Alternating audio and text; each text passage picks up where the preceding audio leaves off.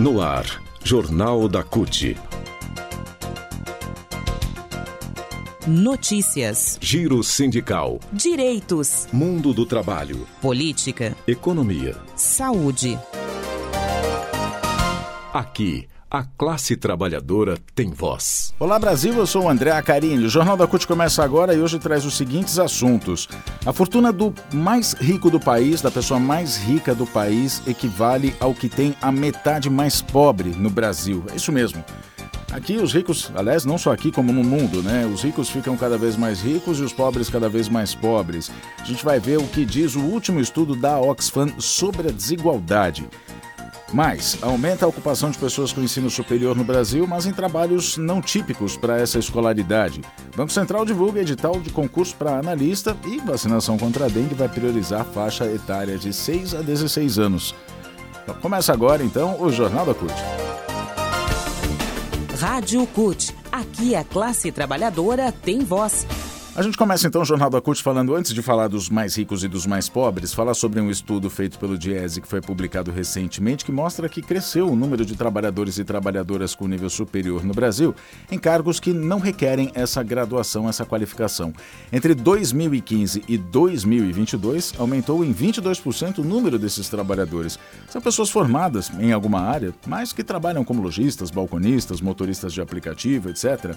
Entre as pessoas de baixa renda com nível superior, anterior, 61% estavam em ocupações não condizentes com essa escolaridade, enquanto entre os mais ricos, 71% estavam em posições compatíveis com esse nível. Ou seja, as pessoas mais pobres com nível superior acabaram tendo que migrar para trabalhos que não requerem, né, que não exigem a formação, enquanto os mais ricos têm mais oportunidades, né, são mais privilegiados aí é, e conseguem, enfim, trabalhar no mercado de trabalho, né, serem inseridos no mercado de trabalho em posições que requerem a graduação. Ah, além de, disso tudo, né, esse estudo do DIES também mostra que na área da saúde voltando a falar aqui sobre pessoas de nível superior completo, né, trabalhando com outros níveis, é, na área da saúde cresceu 45% nesse período entre 2015 e 2022, no número de pessoas com nível superior completo trabalhando como profissionais de nível médio em enfermagem.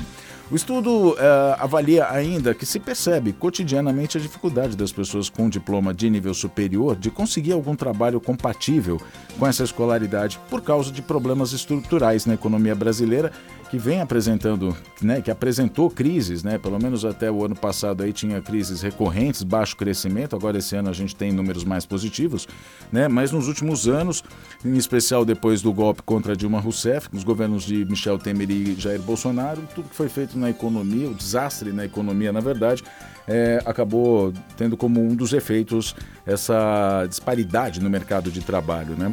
Esse estudo mostra também, fala também sobre motoristas de aplicativos. Cerca de 86 mil deles, exceto de táxis, né, tinham um ensino superior completo no quarto trimestre de 2022.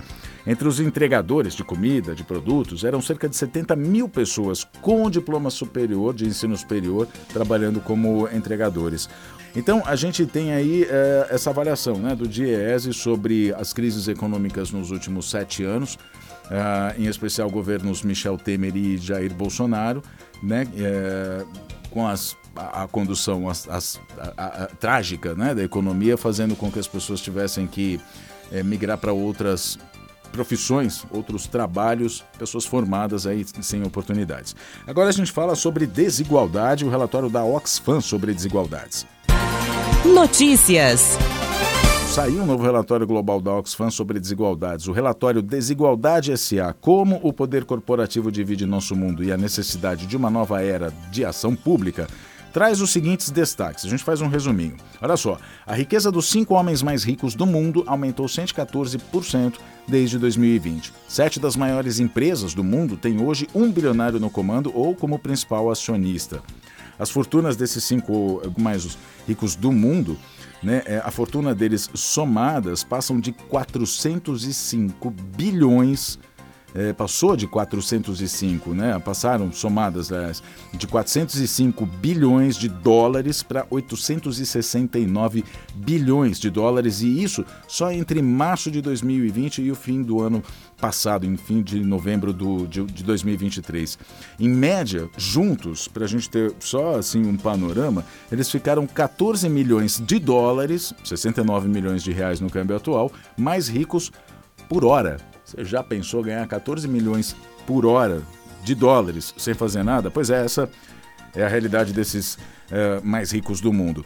Tem mais dados. As 148 maiores empresas do mundo lucraram 1 trilhão e 800 bilhões de dólares. E esse número é 52% maior do que a média dos últimos três anos. Distribuíram dividendos robustos para os acionistas ricos e isso enquanto milhões de pessoas enfrentaram cortes nos salários no mundo inteiro.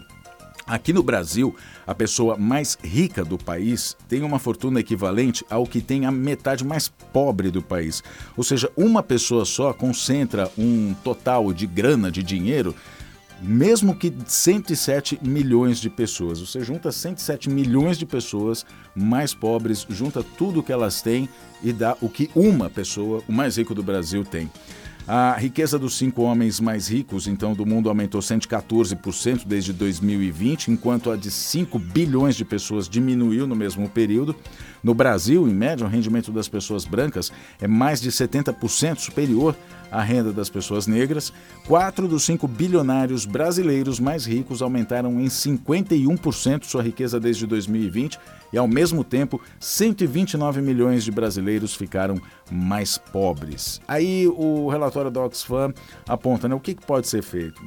Oxfam diz que o poder público precisa intervir na máquina corporativa de produzir desigualdade. Um mundo mais justo e menos desigual é possível, diz a Oxfam, se os governos redesenharem os mercados para serem mais justos e livres do controle de bilionários. Se quebrarem monopólios, derem mais poder aos trabalhadores, tributarem as corporações e os super ricos e principalmente investirem em uma nova era de bens e serviços públicos, aí a coisa pode mudar. Concurso público. O Banco Central publicou na terça-feira, nessa terça-feira no Diário Oficial da União, um edital para concurso público para cargo de analista. São 100 vagas para início imediato, além de formação de cadastro reserva. Né? As inscrições podem ser feitas no período de 22 de janeiro até 20 de fevereiro. A taxa de inscrição é 150 reais. A carga horária é de 40 horas semanais e o salário é de R$ 20.900. Os cargos disponíveis são de analista de economia e finanças e de tecnologia da informação. Para a disputa dos cargos, tem que ter diploma devidamente registrado de conclusão de nível superior em qualquer área de formação, fornecido por uma instituição de ensino superior reconhecida pelo MEC. Rádio CUT. Aqui a classe trabalhadora tem voz. Vacinação, o Ministério da Saúde informou na segunda-feira que vai priorizar a faixa de 6 a 16 anos na aplicação da vacina contra a dengue. No total serão 5 milhões e 200 mil doses da Kidenga, fabricada pelo laboratório japonês Takeda, além de receber doações também. Né? É, o total dessas doses vai possibilitar a vacinação de até 3 milhões de pessoas, já que o esquema vacinal tem duas doses. De acordo com o diretor do Programa Nacional de Imunizações, o Eder Gatti, a faixa etária é definida pela OMS, Organização Mundial da Saúde, e recomendada pela Câmara Técnica de Assessoramento em Imunização, que é composta por, especialistas nessa área. A definição sobre qual público-alvo dentro desse grupo de 6 a 16 anos, bem como as localidades, né, os locais prioritários, vai ser feito, a decisão vai ser feita em conjunto com os estados e municípios e é uma reunião entre esses entes, né, entre governo federal, cidades e, eh, cidades e, e governos estaduais, está marcada para última quinta-feira desse mês, o dia 25. A previsão é que a vacinação comece no dia 21 de, aliás, no, no mês de fevereiro. No dia 21 de dezembro, o Ministério da Saúde anunciou a incorporação, a gente lembra, né, da vacina no Sistema Único de Saúde no SUS. O Brasil é o primeiro país do mundo, aliás, a oferecer o imunizante num sistema público como o SUS. O Brasil bateu recorde de mortes por dengue no ano de 2023 e isso acendeu o alerta. Né? Foram 1.079 mortes pela doença até o dia 27 de dezembro. De acordo com a OMS, o Brasil tem o maior número de casos da dengue no mundo, respondendo por metade do total do planeta. Autoridades de saúde já alertaram por uma epidemia da doença aqui no Brasil em 2024.